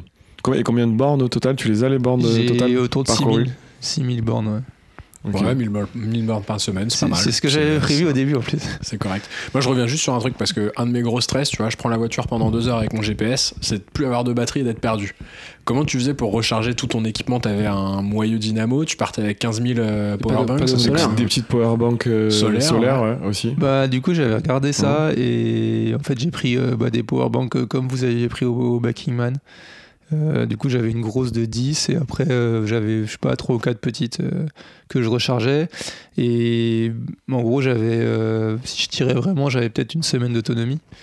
Parce que j'ai en fait juste mon téléphone à recharger tous les jours. Après j'ai bah, le compteur Garmin pour le coup c'est un, un truc qui consomme pas beaucoup et, si j'avais plus de batterie, bah en gros, j'essayais de me trouver une ville pour recharger. Quoi. Donc, euh, en fait, finalement, euh, le jour où tu plus de batterie, tu le sais, et, euh, et tu cherches une ville. Ouais, et voilà. t'anticipes un petit peu, tu t'arrêtes et T'anticipes tu un, un petit peu. Voilà, au pire, tu, tu, te fais un, tu te fais un resto, tu demandes à recharger. Donc, Une euh, petite, une petite recharge solaire, ce serait pas mal quand même aussi. Ça, ouais, ça marche pas super bien. mais- f- moi, ce que j'ai vu, c'est que Ah ça ouais marchait. Ouais, ça marchait pas terrible. Après, euh, mais peut-être que ça a changé, mais euh, en tout cas, moi, quand je m'étais intéressé, euh, bah, ça marchait pas trop. Puis sur le vélo, je pense que c'est, enfin, c'est peut-être chiant à gérer. Faut, le, je sais pas où tu le mets. Enfin, peut-être derrière. Je sais pas Sur le sac à dos, ouais, ou un truc comme ça. Ouais. Enfin, sur la sacoche. ouais. Et t'as roulé de nuit un peu? Euh, non, Euh, j'ai roulé deux fois de nuit parce que j'étais en galère pour trouver euh, à dormir. Mais sinon, comme c'était l'été et que en gros, bah, le jour se levait tôt et se couchait tard, bah, j'ai quasiment pas roulé de nuit. Quoi. Parce qu'il y a aussi un, un sujet en Amérique du Sud, en tout cas dans, dans mon imagination, je sais pas si c'est vraiment le cas, mais c'est la safe. circulation. Et c'est le côté euh, sécurité sur la route. T'as été un peu embêté, poussé. euh, Comment ça s'est passé? Ouais, bah alors là, effectivement, c'est pas du tout la même chose que chez nous, quoi. Enfin, tu vois déjà les voitures et tout, comment elles sont. Enfin, c'est bah, un autre monde, quoi. Et du coup, euh, bah, tu te fais petit sur le bord de la route, quoi. En gros, enfin, en plus, tu roules pas non plus très vite, donc. Enfin, moi, en tout cas, si je sentais qu'il y avait un truc qui me convenait pas, je me mettais sur le bord, ou enfin, tu vois. J'ai pas eu, il y a pas eu, il a pas eu de soucis. Euh, souvent, il y avait des, souvent, il y avait pas beaucoup de trafic en Argentine notamment, et et quand il y avait du trafic en général, tu avais des bandes d'arrêt d'urgence ou des trucs pour, euh, pour rouler sur le côté. Donc euh, franchement, j'ai pas là-dessus, moi j'ai pas eu peur du tout quoi. Geoffroy, il pourrait pas rouler euh, là-bas. Non, c'est mort. Tout de suite. Il, se... Trop de danger. il se prendrait de bec avec un, un automobiliste, En finirait en tôle direct, troisième donc il serait calmé direct. Et, et des animaux, des trucs comme ça, parce que des, sur des grandes. euh, Des condors. non, ouais, je sais pas, des chiens errants, des trucs comme ça, ça peut faire un peu Euh, flipper quand t'es en vélo aussi. Ouais, bah des chiens, des chiens, il y en avait, plein et c'était un truc qui me faisait un peu flipper parce que en fait, j'avais pas eu le temps de faire le vaccin contre la rage avant de partir. Euh, et du coup, ça me faisait un peu flipper. Et en fait, euh, en fait, je me suis rendu compte que les chiens errants, en fait, ils font leur vie et du coup, ils, me laissaient tranquille, quoi. En gros, il y en avait pas mal en Bolivie au bord des routes ou même euh, au Chili dans les villes et tout. Mais en fait, euh, voilà, ils font leur vie, ils me font pas chier, quoi. Donc, euh, moi, je passais tranquille. Et je me suis fait courser, tu vois, deux, trois fois par des chiens, mais c'était pas des chiens errants, c'était plus des chiens qui étaient là avec quelqu'un et qui voulaient plus défendre leur territoire ou quoi. Mais en fait, eux, euh, bah, en fait, ils me coursaient, puis une fois qu'ils- qu'on était assez loin de chez eux, bah, ils faisaient demi-tour, quoi. Donc, eux, ils me faisaient flipper, mais il y en avait pas beaucoup. Donc ça allait. Donc, ça allait, ouais. Le Et chien de sinon, défense euh, du territoire. quoi. Ouais, T'es- même pas chercher de la bouffe ou. euh, Non, c'est juste, il- Si- t'es chez eux en fait, donc Ouais. euh, voilà, il veut juste t'accompagner dehors, il t'aboie dessus et tout, il court. Moi j'étais à fond, il courait, il avait le temps de, de, de grogner en même temps. Donc ça c'est un peu flippant, mais en fait, euh, en fait, euh, voilà, j'ai pas eu de soucis quoi. Je me suis pas fait mordre les mollets. Et même quand tu dormais un peu avec la tente, quand tu posais la tente quelque part? Bah des fois il y avait des chiens qui, qui venaient pour réclamer à manger, mais en fait, ils étaient pas agressifs, tu vois. Donc, euh, donc en fait j'ai eu pas, ouais, j'ai pas eu de soucis quoi. Et tu, tu croises personne la nuit justement quand t'es dans ton bivouac? Tu te dis pas, euh, bon, j'espère que personne va passer. euh, moi, petit touriste avec mon vélo? Bah en vrai, euh, quand t'es enfin, t'es un occidental avec un vélo qui vaut forcément un peu cher, t'arrives dans des pays où, euh, bah, tu vois, la Bolivie, euh, les gens ils vivent avec rien et tout, donc euh, forcément, euh, tu te dis, il peut m'arriver des trucs. Après, euh, quand je me sentais pas très à l'aise, je prenais un hôtel ou je prenais un truc euh, pour me mettre un peu en sécurité. Franchement, c'est pas arrivé très souvent, mais voilà, du coup, il y a, dès que j'étais pas à l'aise, euh, je prends un hôtel et voilà. Ouais, Et tu dormais pas dehors euh, dans la tente. non, tu vois, je dormais pas dans les- typiquement dans les villes, je dors, je dors pas dans ma tente quoi. Je prends un, je prends un truc euh, voilà et, sinon après dans les zones où il y a pas grand monde, bah tu, tu te planques en fait, enfin tu, tu vois, tu cherches un, un coin sympa, tu essaies de, de sortir un peu de la route et du coup bah, le mec qui te tombe dessus, faut déjà qu'il te tombe dessus, il faut qu'il soit mal intentionné. Donc ça fait quand même euh, ça fait quand même beaucoup je pense euh, enfin, Parce que le, le vélo, tu, tu l'attaches, tu le mets, tu peux pas, tu, Tu le tu dans laisses dehors, euh, en dehors Bah, de la tente. Et je puis- le laisse dehors et quand je, quand je crains quelque chose, tu vois, j'ai j'ai un petit, un petit antivol et je l'attache à lui-même et à la tente. Mais pff, voilà, le mec qui veut le prendre, il, il emporte la tente, tu vois. Donc, euh, J'ai pas mon cutter Au moins, ça, moins, ça te réveille. Quoi. Ouais, c'est ça, tu Ouais. t'en rendras compte, ça c'est sûr. Et, euh, et- et quand tu poses ta tente comme ça, tu, tu mangeais quoi? Tu prévoyais quoi pour manger, par exemple? Bah, du coup, j'avais un, j'avais un petit réchaud. Donc, euh, j'avais de quoi faire du riz, des pâtes, enfin, des trucs basiques, quoi. Et après, euh, bah, tu manges un peu ce que tu trouves, tu vois. Genre, euh, moi, je sais quand je suis en France, euh, j'emporte du sauciflard, du fromage, des trucs sympas, quoi. Là-bas, c'était plus compliqué de trouver des trucs euh, bons sur cet aspect-là, quoi. T'as chassé un peu ou pas? Non, j'ai pas, assez. Des serpents, des trucs. Ouais, classique. Beer Grylls, quoi. Non, Ouais, et du coup, pas, mal de, euh, pas mal de viande là-bas, non? euh, bah, en Argentine, ouais, mais du coup, fallait la faire cuire, fallait la conserver, donc c'était pas évident. Et les rares saucissons que j'ai testés, c'était pas trop ça. Euh, mais sinon, du coup, souvent des pâtes. Moi, je, suis un, je mets du ketchup en fait, ça c'est facile. Donc en fait, euh, je fais plat de pâtes, je mets un peu de ketchup. Si j'ai du fromage, j'en mets dedans. Et voilà, sinon, euh, le midi, je mange pas mal des chips, du pain. Enfin, un peu ce que tu trouves euh, dans les, dans les supermarchés, quoi. J'ai pas bien Mm. mangé, hein, en Oui, vrai, parce euh, que il faut quand même Faut tenir, mentir, quoi. Il faut euh, tenir l'effort, quoi. Enfin, il faut quand même s'alimenter correctement. Ouais, et puis sur le long terme, tu vois, sur le long terme, euh, six semaines, euh, il y a un moment, euh, enfin, t'en as un peu marre quoi de manger ces trucs-là, mais finalement, quand, quand je pouvais, je me faisais des, je me faisais des, tu vois, des restos ou des trucs sur le bord de la route, des Ouais. snacks ou quoi, quand j'avais l'occasion de le Oui, tu- faire. Tu t'arrêtes le midi, par Tu exemple. t'arrêtes là, le tu- midi, ouais, ouais. tu trouves une station essence, bah tu prends un plat du Mm. jour ou un truc euh, quand c'est possible, quoi. Donc euh, ça, ça permet de varier un peu. Et mais voilà. Mais quand t'enchaînais euh, genre 6 heures, 8 heures de, de vélo, euh, nous je sais qu'on bouffe euh, 10 bars. euh, On euh, parle quatre alimentation gels, chaud, ah non, mais je me dis comment tu fais? Tu bouffes des chips du coup toi? Tu t'avais pas alors- de bar euh, ça- céréales ou des trucs comme ça? Ouais, mais ça, en fait, euh, moi j'ai appris petit à petit que déjà ça dépend de l'intensité. Et du coup, euh, moi je me connais assez, je vais doucement en fait. Je roule pas vite, Ouais, je veux pas que mon effort il soit dur parce que en vrai, euh, bah, je suis pas, tu vois, je suis pas à 5 km près. Euh, tu pars, tu sais que tu vas faire 6 semaines. En vrai, si tu fais 150 ou 200, tu t'en fous. Et du coup, tu, déjà, tu gères- enfin, moi je gère mon effort pour que ça soit facile et que ça, ça, du coup, ça consomme pas beaucoup. Et après, petit à petit, je pense que ton corps il s'habitue en fait. T'as ta lipolyse qui se met en route et finalement, bah finalement t'as pas besoin de manger tant que ça. Euh, moi, tu vois, typiquement, je mettais de l'eau dans mes bidons. Euh, il y a quelques années, j'étais parti, j'avais essayé de foutre euh, du coca ou des trucs, mais en fait, un, c'est chiant, deux, c'est sucré, à la fin, t'en as marre. Et trois, bah, en fait, ça t'apporte pas tant que ça. Et là, bah, j'a- j'achetais des, des espèces de petits des, sachets de biscuits, tu vois, que je, trouvais, et finalement, ça passait. En Bolivie, j'ai bouffé, tu vois, des, petites gaufrettes industrielles que tu trouves. Ça, j'en mangeais plein. Et en fait, tu manges ce que tu trouves sur le bord de la, ce que tu trouves à acheter, quoi. Bon, Après, tu dis que t'allais pas vite, j'ai vu quelques sorties à toi quand même, ça, ça traçait un peu quand même. hein. Enfin, c'est- c'était pas une, c'était une bonne moyenne quoi. Chacun son niveau. Ouais, chacun son niveau, c'est ça. Non, mais tu vois, je, moi, je fais ça, je, voilà, non, je, je suis obligé tu de bouffer pousses tout pas le temps. fort, quoi. Tu Ouais, pousses pas ça. très fort, et pff, après, euh, ça dépend du dénivelé, ça dépend de plein de trucs aussi. Pendant combien de temps t'as pas pris de douche d'affilée? Alors, moi, en, gros, sur des trucs longs comme ça, euh, ce que je me mets comme condition, c'est le soir trouver de l'eau. Pour un, euh, bah, prendre une douche, et deux, laver mes affaires. Parce que, en gros, si tu commences à bah, pas te doucher, surtout pas laver tes fringues, euh, au bout trois jours, c'est cata, quoi. Et je pense qu'il y a le max que j'ai fait sans douche, parce que soit il faisait trop froid, soit c'était trop galère, soit voilà, c'est trois jours. Et trois jours, c'est quand même long. Ça va. Ouais, ça va, mais au bout de trois jours, Non, mais tu peux te dire que dans un. Si tu traverses des zones euh, désertiques et tout ça. Ah, t'as t'as mouillé, le, pas- mouillé le cuissard quand même. Quoi. Au bout Ouais, de deux ouais, jours, ça commence bon, à euh, être Il un n'y a peu personne pour te servir un plat après. Si, si tu traverses euh, des zones euh, longues où il n'y a pas de civilisation, euh, ça peut durer euh, plus que trois jours. Quoi.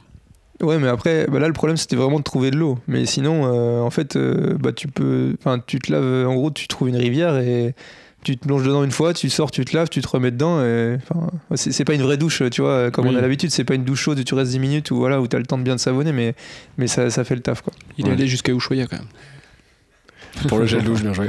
Non, après, c'est vrai que je comprends que Thibaut, que Ah, ça te, bonne blague. je comprends que ça te perturbe un peu parce qu'on a fait une semaine avec toi à l'Alpe d'Huez et tu t'es pas lavé. Ah bah non Donc, euh, du coup, trois Pourquoi jours, c'est presque. euh, Pourquoi faire Et, hum, et sur les, rencontres un petit peu que tu as pu faire, euh, on a parlé des chiens, des chiens errants, etc. Mais est-ce qu'il y a des, moments qui t'ont un peu marqué, des, rencontres que tu as pu faire, des gens qui t'ont, euh, ouais, qui un peu marqué ton, ton road trip? Bah, je pense que ce qui m'a le plus marqué, c'est en gros, c'est l'accueil des Argentins.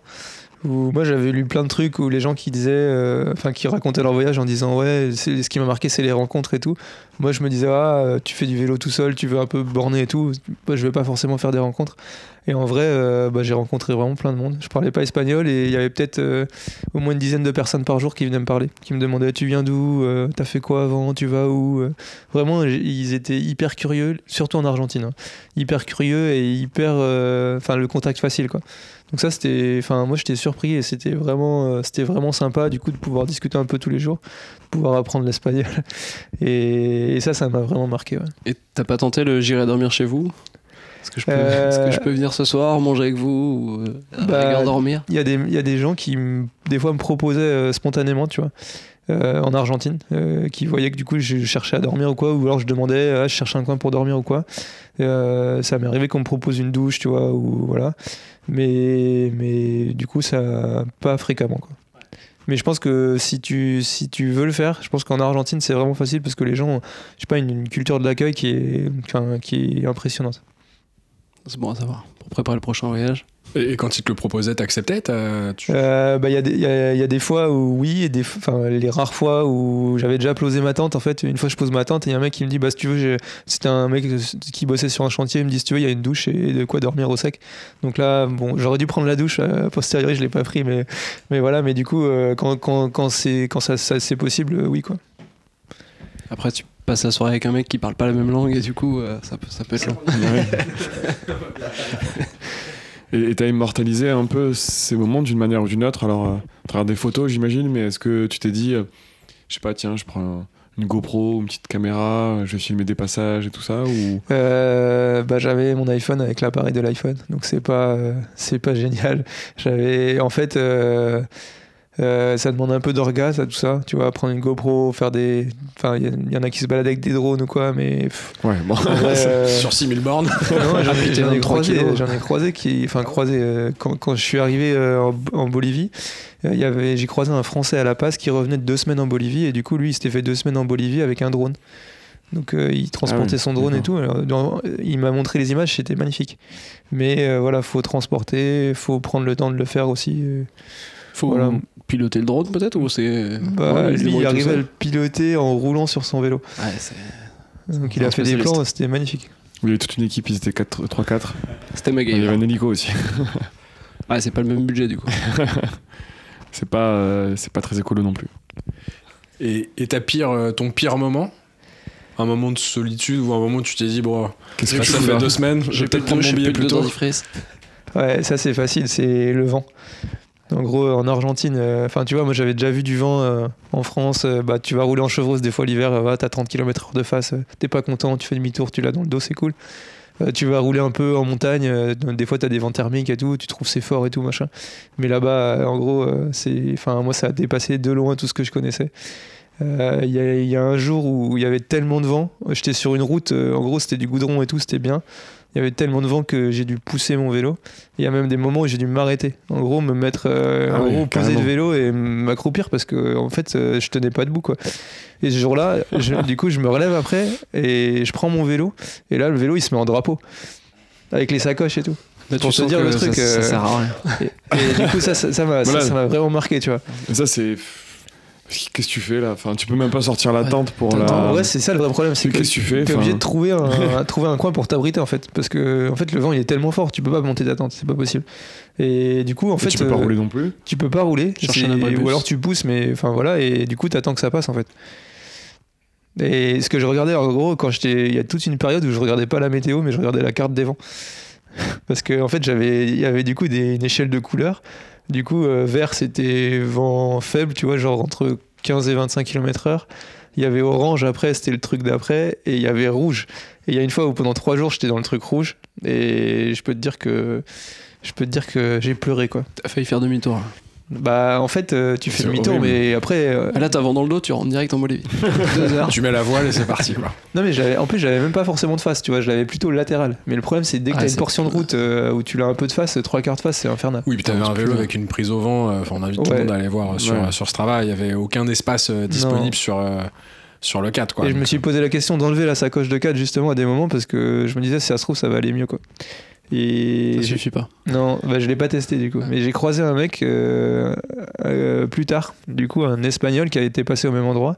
Et lui, il s'est fait carrément faire renverser par le vent. En gros, euh, il a, en fait, il avait un vélo bien chargé avec euh, une petite remorque. Et en gros, le vent l'a renversé. Quoi. Donc, euh, c'est pour te dire à quel point ça souffle Ah, le danger Ouais, est partout, c'est là où il faut un petit, un petit moteur électrique dans le cadre. Et là, quand t'es face au vent, bim. Et après, tu, recharges quand tu l'as dans le dos. ouais, voilà, c'est ça. Et t'as roulé un peu avec des mecs ou... Euh, non, j'en ai, bah, j'en ai Ça croisé. J'en ai croisé ou récupéré quelques-uns. Mais en fait, c'était la plupart du temps des, bah, plus des voyageurs au long cours. Quoi. Du coup, ils étaient souvent très chargés. Et du coup, ils faisaient, tu vois, 40, 50 km par jour. Donc, euh, Ouais, tu les as brûlés, quoi. non, mais tu vois, quand, quand je suis- quand j'étais en Bolivie, j'ai croisé une famille de quatre Français, euh, deux adultes et deux enfants qui étaient partis depuis, je crois, un an. Et du coup, ils étaient là, ils se baladaient, mais bah, Ouais, c'est moi, je le les ai croisés projet, le matin. Eux, ils faisaient 40-50 km par jour. Moi, j'en faisais plutôt 150-200. Du coup, ça, ça, ça devient vite, en fait, des, des rythmes trop différents pour pouvoir rester, pour pouvoir partager du temps, quoi. Ah, les enfants, ils n'ont pas les mêmes mollets, c'est clair. Est-ce que tu as d'autres anecdotes à, à, à partager? Enfin, Au-delà de, de- du vent où c'était un moment horrible, euh, est-ce que tu as des, des souvenirs euh, marquants? Bah du coup, ouais, le vent, ça m'a vraiment vraiment marqué. Ça, genre, ça t'a plusieurs marqué, fois. Euh, et du coup, dans- j'ai fait la Bolivie au début. Après, je suis passé en Argentine. Ensuite, du coup, je voulais aller au Chili.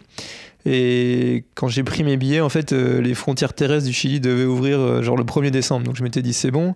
Euh, après, ils ont décalé au 15 décembre. Ensuite, quand j'étais sur place, ils ont décalé au À 4 cause, janvier du, à cause du Covid? À cause du Covid et du, du variant. Du coup, ils décalaient petit à petit et finalement, ça n'a pas ouvert. Donc, je me suis retrouvé en fait à vouloir passer une frontière qui, qui était fermée. Euh, et du coup, euh, bah, là, ça, c'était vraiment compliqué. euh, bah, c'était à cause du Covid, je le savais avant, de partir que ça serait galère. Mais du coup, le passage des frontières, ça a été vraiment compliqué. J'ai perdu pas mal de temps. C'était fatigant aussi, j'ai dû faire des détours, typiquement pour passer, pour sortir de Bolivie. Je voulais passer au Chili. Euh, je savais que la frontière elle était fermée, mais je suis allé voir quand même. Je me suis dit, ah, je vais tester et tout, machin. Finalement, euh, le mec m'a dit, mais en gros, euh, bah, t'es, t'es mignon, mais euh, si tu veux passer, tu prends l'avion. Du coup, j'ai dû remonter, j'ai dû repasser, remonter en Bolivie et j'ai dû faire, j'ai- ça m'a pris 4 jours pour contourner, pour trouver une frontière ouverte pour passer en Argentine. Et j'ai pas pu aller au Chili. Donc tu vois, c'est des Ah trucs comme ça. ouais. 4 jours de bus, j'ai fait, je sais plus, 1000, 1000 km. Enfin, ça a été vraiment infernal. Ouais, c'est ouais, c'est pas mal d'imprévus. C'est pas mal d'imprévus où tu es obligé de t'a- t'adapter. De, enfin, de, bah, faut pas avoir trop. Enfin, moi en tout cas, j'avais pas vraiment de vision à l'avance, tu vois, de, où j'allais passer. J'ai essayé de récupérer de l'information parce que c'est compliqué de choper de l'information, de savoir quelle frontière était ouverte, pas ouverte, quelle frontière était ouverte aux touristes. Euh, du coup, ça c'était vraiment compliqué. Euh, et puis voilà, ça, c'était vraiment ouais. Et puis il y avait pas mal de frontières à traverser finalement parce que, enfin, le truc idéal, ça aurait été de pouvoir sortir de Bolivie au Chili et passer genre euh, peut-être passer dans l'Atacama du coup, dans le désert d'Atacama et repasser en Argentine. Ça, j'ai pas pu le faire. Et, euh, après, c'est pareil. je suis finalement rentré au Chili en prenant un avion parce que euh, c'était le seul point ouvert en gros avec avec le Covid. Parce que les Chiliens, ils testent tout le monde en fait. Tous les gens qui rentrent sur le territoire, tu descends tu descends de l'avion, tu as un test PCR direct. Et après, tu es en quarantaine jusqu'à ce que tu aies ton résultat de test PCR négatif. Ah oui. Et t'a- t'avais besoin de visa justement entre les pays ou t'avais préparé ça à l'avance, tu as fait ça sur place euh, En fait, ça euh, quand tu as le bon passeport, en l'occurrence euh, un passeport français par exemple, bah, en gros, t'as- tu, tu te présentes et tu as des visas gratuits, de, des visas de touristes euh, pour 30, 60 ou 90 jours. Il faut demander une durée, tu vois. Donc ça, Ok, bon, ça c'est cool. Ouais, c'est assez cool. Euh, donc ça, c'était pas du tout à préparer. Et heureusement finalement parce que du coup, sinon j'aurais pas eu les bonnes dates, j'aurais bien galéré. Et, et c'est quoi du coup le, le- le meilleur souvenir que t'as eu ou le meilleur paysage, euh, celui que t'as préféré? Euh, bah, je pense que c'est le sud de la Bolivie. Euh, dans, en Bolivie, tu as, un désert de sel euh, qui fait, euh, je sais plus combien il fait, mais en gros, pour le traverser, c'était 120 km. Et du coup, euh, je me suis traversé le désert à vélo. Ah, il me semble Euh, que j'ai des, génial. des, des photos. Et ça, c'est, enfin, c'est vraiment des trucs, euh, enfin, t'en, t'en vois pas en Europe pour le coup. Tu vois pas des paysages comme ça où t'es au milieu d'une étendue toute blanche. Euh, t'as des îles en fait, euh, des petites îles au milieu du désert. T'as quelques îles avec des cactus. C'est des trucs, euh, enfin, moi je pensais pas que ça existait quoi.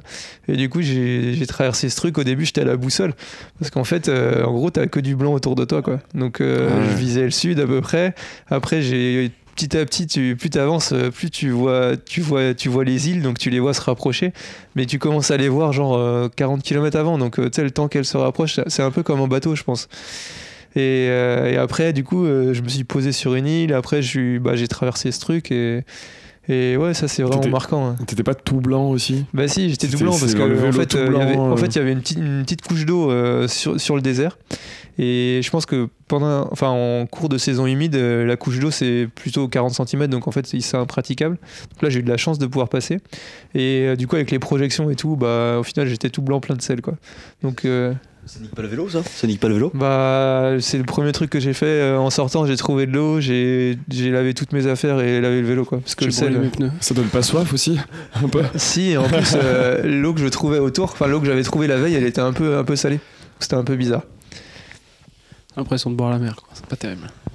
Et t'as- t'avais pas peur de te perdre un peu là-dedans, justement Bah, j'avais une boussole, quoi. Ouais, mais ça doit être un peu, un peu perturbant, justement, de pas avoir trop de points de repère et tout. Bah, c'est vrai que c'est différent, mais c'était tellement, enfin, je sais pas, tellement nouveau pour moi que, au final, j'ai- j'étais juste content d'être là, quoi. Donc, je me suis même pas posé la question. J'ai juste pris des photos et. Ouais, j'ai pris des- des photos, je me suis posé et tout au milieu. Et euh, j'aurais bien aimé me poser une nuit de plus, tu vois, une nuit au milieu sur une île, mais j'avais pas prévu assez d'eau. Mais euh, ouais, sinon c'était vraiment cool, quoi.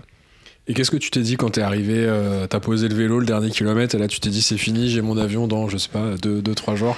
T'as versé ta petite larme t'es- C'était quoi euh, tes Ouais, je- émotions un peu Je voulais pas arriver à la fin. J'avais du mal à faire les derniers kilomètres. C'était un peu bizarre, tu vois, les Fais 100 des détours derniers. exprès. Ouais, non, mais les 100 beaucoup plus derniers, euh, j'avançais doucement et tout. euh, Je voulais pas que ça se termine, quoi. Pourtant, j'étais fatigué. j'étais fatigué, j'étais content de rentrer et tout, mais ouais, je sais pas, c'était un peu bizarre. Ouais, c'est comme la fin des vacances, quoi. C'est un peu ça. Surtout, tu savais euh, ce qui allait te. Ce qui allait revenir quand tu rentrais Bah en ouais, France le aussi, re- donc, retour euh, dans l'hiver parisien, reprise du boulot, tout ça. euh, ouais. Et, et combien ça, ça coûte un- C'est exactement ce que je voulais ça demander. Alors, Pour ceux qui euh, voudraient se lancer dans l'aventure. Comme bah du coup, moi, combien ça m'a coûté Euh, En gros, euh, moi, j'ai pris les billets d'avion euh, fin novembre pour partir euh, mi enfin, 10 décembre, donc en gros, à peine deux semaines avant, donc je pense que c'était vraiment de last minute. Euh, les billets d'avion, ça m'a coûté à peu, à peu près 2000 euros. Donc ça, c'était le gros poste de dépense. Je pense que si tu t'y prends à l'avance, que tu es prévoyant et tout ça, euh, c'est un truc que tu peux vraiment réduire. Je, pense qu'il y a des allers-retours à Buenos Aires, par exemple, pour 500 euros. Euh, donc après, faut encore, faire, faut encore euh, bouger à l'intérieur d'Amérique du Sud. Mais tu vois, c'est en ordre de grandeur, je pense que si tu t'y prends plus tôt, euh, tu peux au moins diviser par deux. Et après, la vie là-bas, elle est pas chère. La Bolivie, c'est pas cher du tout. Genre, ce qu'ils appellent un hôtel, après, c'est pas les mêmes référentiels que chez nous, mais en gros, un hôtel, c'est bah, c'est 10 euros, quoi. Tu manges pour euh, 2-3 euros un plat avec euh, un plat consistant, quoi. Donc là, ça coûte pas cher. Euh, L'Argentine, euh, bah, c'est un peu compliqué avec l'inflation, tout ça, mais euh, globalement, euh, quand tu arrives avec des euros, euh, tu peux les changer à un taux intéressant, du coup, c'est pas cher non plus. Euh, et euh, le Chili, par contre, c'était un peu plus cher, mais globalement, euh, tout compris, euh, bah, j'avais à peu près un peu plus de 2000 euros de billets d'avion et j'avais un peu plus de 1500 euros euh, sur place pour manger, euh, dormir, tout ça. Vélo compris d'un billet d'avion, ouais, dans une, dans une case euh, en dur. Euh, alors moi, ce que je fais, j'ai une petite technique, c'est que euh, Je je, dé- l'envoie je à démonte tout. Si t'es bricoleur, c'est c'est bon à savoir. Mais Voilà. Mais il a mis le bémol. Si t'es bricoleur. Ouais, voilà. après, voilà, si, si t'as du mal à réparer tout, c'est c'est vraiment, tu vas en Je démonte. profondeur. je démonte, bah, je démonte les roues, je démonte euh, le pédalier, le dérailleur, je démonte la fourche, je démonte la tige de sel. Après, euh, tu peux aller plus loin, mais euh, je démonte. Du coup, ça fait, ça pas mal de trucs. Ça te permet de rentrer tout dans une valise? Et ça, en fait, je le rentre dans un carton. Tu sais, les cartons de vélo. Tu vois, les cartons de vélo que, que, Ouais. que les, que les vélocistes utilisent, enfin, qu'ils qui, qu'ils ont quand ils, quand ils achètent des vélos. Des vélos neufs, ouais. Ouais, et bah tu récupères ça et en fait après je fais, du coup je le découpe au plus petit possible. Et ça en général ça passe en soute euh, normal en fait comme un bagage normal. Mais c'est bien protégé parce que même démonté, euh, ils doivent balancer ça comme des malpropres Alors en euh, fait dans je, l'avion. je fais ça et après euh, ma technique c'est de caler avec mes affaires. Tu vois la tente, les, les fringues, tu cales ça dans le, dans le carton. Et du coup euh, c'est plutôt compact et finalement euh, finalement c'est j'ai jamais j'ai jamais jamais rien cassé. Ok, T'as de la graisse sur tous tes t-shirts, mais ouais, ça Pas c'est grave, t'as protégé ton vélo, c'est l'essentiel. et quand tu pars tout seul, ça va, c'est pas très grave. Justement, tu parlais de tes affaires, j'avais une question sur la, sur la tente tout à l'heure. Comment, quel type de tente tu. Deux ou trois tu, secondes. Tu prends Non, mais parce que ça peut prendre be- beaucoup de place. Enfin, je sais pas, peut-être qu'ils ont fait évoluer les tentes aujourd'hui, même à Decathlon ou des trucs comme ça. Mais comment tu. Elle prend quel volume euh, Comment tu l'attaches sur le vélo euh Bah du coup j'ai une Ça, tente, euh, j'ai une tente de bivouac, euh, tu vois un truc un peu léger. Tu, peux en trouver, tu des- tu peux trouver sur MSR, c'est une marque assez connue de tente. C'est assez cher, tu peux trouver les équivalents euh, sur AliExpress ou trucs comme ça. Et finalement c'est une tente qui pèse euh, entre 1, 1 kg et 1 kg 5, donc c'est c'est vraiment léger pour une tente. Et en termes de volume, euh, bah en gros, Comme un duvet, un truc comme ça à peu près. bah c'est ouais c'est peut-être un, un duvet bien compact et un peu plus long quoi. Ok. Enfin avec un Ouais, que tu diamètre mets, plus que tu petit. mets à l'arrière de la salle là qui fait. Et du coup moi je la mets je la- l'accroche sur le prolongateur. Ah, sur le prolongateur. Ouais. Ah, t'as des prolongateurs quand Ouais même. ah ouais ça euh, pour le coup. Quand il y a euh, du vent. Ouais, quand on a du vent. mais ouais, ça je les ai utilisés peut-être euh, la moitié du temps en Argentine. J'étais trop content de les avoir. Ah ouais, d'accord. Ouais, ça Ouais, permet de changer un peu de position. euh, J'aurais Ouais, pas et dit, quand t'as du vent, euh, en fait c'est trop bien quoi. Ouais, quand t'as du vent, mais après, si les... t'as du gros vent latéral. euh, Bah là, là, je les mets, là, Je là, peux pour le coup je les, les utilisais pas mais quand t'as Oui. du vent un peu trois quarts face ou quoi que c'est pas trop fort Tu te mets dessus, c'est ouais. vraiment cool Mm. ouais, ouais. Puis ça te fait un support, c'est pas mal. Oui, et, ça- et non c'est vrai ça fait un support Ouais, mais j'ai pu ramener un écran d'ordinateur euh, grâce au prolongateur. Le jour du Ah oui, d'accord. premier jour du confinement, je suis rentré à vélo, j'avais un écran à ramener. bah, heureusement qu'il y avait les prolongateurs. Ouais, Il avait mis sa trace GPS, c'était incroyable. C'était une Tesla. Très bien. Non, mais c'est bon à savoir. Je m'attendais pas à ça, quoi. Petit tips Merci. Bah écoutez, euh, pour voilà. les geeks. si vous avez besoin de ramener un écran euh, d'ordinateur, vous pouvez utiliser vos prolongues. Merci Mélène. Bah, du coup, euh, Yvan n'avait pas ça, malheureusement. Non, Yvan, il n'avait pas d'écran d'ordinateur. Pas, non. Non, Bah, non. faut le recharger et tout, c'est chiant, quoi. Euh, ça marche, messieurs. Est-ce que vous avez une, euh, une dernière question Peut-être? Bah, quelle est ta nouvelle bière préférée, Latinos Latinos, ouais. quelle est ta bière Latinos. Latinos préférée Ouais, c'est la tradition. Et vu que tu es déjà venu. euh, Mais tu sais Oui. que je, je parle Et pas tu- espagnol et du coup je savais pas que, que, que Pinta ça voulait dire euh, ça voulait dire bière. Ah là là là là. On a fait tout ça pour rien. On pourrait en tout cas se lancer en Amérique latine. Non, euh, du coup euh, ça a pas changé. Moi j'aime bien la Carlsberg. Euh, voilà. Il y en Plus a dur à là-bas. trouver là-bas, mais on Plus dur à trouver. hein. Du coup euh, vous, avez, vous m'avez gâté ce soir. on savait, on a réécouté l'épisode précédent. La régalade. On boit des petites Corona d'ailleurs ce soir. donc Exactement, c'est bien local. Un truc euh, local un peu. T'as pas, ouais, non, t'as pas découvert une petite, euh, petite bière euh, Bah, en vrai, ils avaient, ils avaient plein de bonnes bières. Ils, font pas mal, notamment en Argentine, de, tu sais, dans les, dans les petits bars, ils font leur propre bière. Mais pour le coup, euh, les noms et tout, enfin, je pense que c'est pas très connu. Et puis, moi, c'est pas les trucs qui me marquent. Donc, euh, Puis après Je- 200 il y en- km de vélo, une bière, tu te souviens plus de rien. non, mais tu sais, t'as les, t'as les, co- comme ici, je pense, t'as des bières, euh, t'as des bières un peu du commerce et tout. Là, ils ont, ils ont plein de trucs et franchement, il y en a des. enfin, moi, j'en ai testé pas mal, il y en a des pas mal. Et après, euh, t'as, du coup, dans les bars, t'as souvent des petites bières euh, locales et tout, et, enfin, qui, qui, qui brassent, enfin, qui, pas qui brassent, mais tu vois, qui font eux-mêmes. Ouais, des trucs art... des Un peu bières artisanales, artisanales, ouais, Ça, et du coup, euh, du coup, euh, ouais, c'est, c'est pas mal. Très bien. Bah écoute, euh, Yvan, merci beaucoup euh, de- d'avoir repris le micro avec nous, d'avoir partagé un petit peu ton, ton aventure. Avec plaisir. ultra Euh, cycling, euh, Ultra cycling, ouais, qui est full autonomie. Très dépaysante, euh, qui nous donne un petit peu de chaleur dans ces temps un peu gris euh, parisiens. Ouais. Euh, Ah, ça donne merci envie ouais. d'aller d'aller tester ça. Ça donne- Est-ce que ça vous donne envie de faire de, de longues distances en vélo, messieurs Moi, je ferais déjà un petit euh, Paris-Chartres histoire de me lancer. Ah oui. En full autonomie, attention, mais Full autonomie, ouais, ouais. avec l'écran sur les prolongateurs. Ah, ouais, euh, ouais, c'est clair. Non, on va y aller petit à petit, on enlèvera les roulettes plus tard. Et euh, c'est quoi ton prochain challenge du coup? Euh, Triathlon ou autre Non, on mais pas- là, euh, tu vois, je commence un nouveau boulot. euh, je, je vais bosser un peu. Donc, je pas. Tu vois, je viens de rentrer. Je. Je sais pas du tout. Tu vois, la saison triathlon, je sais même pas s'il va y en avoir une pour moi. Je vais peut-être. Je vais faire le duathlon avec mon club, mais. mais sinon, là, j'ai pas encore. ça se trouve, je ferai en brun, hein, j'en sais rien. Mais tu vois, je me projette pas du tout, en fait. Ouais, non, et je suis plutôt du genre à prévoir les trucs un peu dernière minute. Tu vois, donc. pour l'instant. Pour l'instant, je vais me concentrer sur mon boulot et, et prendre un peu de temps aussi euh, on, va, ici, quoi. on va suivre tout ça du coup. Réatterrir un peu aussi. euh, Ouais, habitué, exactement. là. ouais. Non, mais c'est vrai. hein, ouais. Et puis, mine de rien, six semaines, c'est. C'est chouette comme truc, mais c'est long et tout ça. Et là, là tu, me, tu me proposes de repartir six semaines, euh, Ouais. j'y vais pas. Faut se, re- faut se refaire un peu. Ouais, De toute façon, je pense qu'il allait pas te le proposer, mais au cas où Mélène ne propose pas. Ouais, j'ai été sympa. Et du coup, euh, où est-ce qu'on peut te suivre alors, Si on veut regarder un petit peu toutes tes photos, ton... Euh, bah, du Ton coup, j'ai mis, j'ai mis plein de trucs, euh, plein de photos et tout sur, sur Strava. J'ai essayé de, de partager pas mal de trucs. Euh, je pense que tout est ouvert et, euh, et j'ai mis quelques photos sur Insta aussi. J'ai essayé de partager euh, les trucs, même si voilà, ça c'est pas c'est pas trop trop mon truc, mais voilà, j'ai essayé de, de, de, de faire vivre en quelque sorte de loin le truc. Et du coup, bah, j'ai mon compte Instagram, c'est Yves Bave et mon, mon Strava Yvan Bavard. Voilà. Exactement, c'est grâce à ça qu'on a pu suivre un petit peu ton, ton parcours et qu'on a décidé Ouais, de t'inviter euh, ouais. aujourd'hui. Euh, et, et nous, messieurs, où est-ce qu'on Eh peut oui. nous, nous suivre Très très bonne question.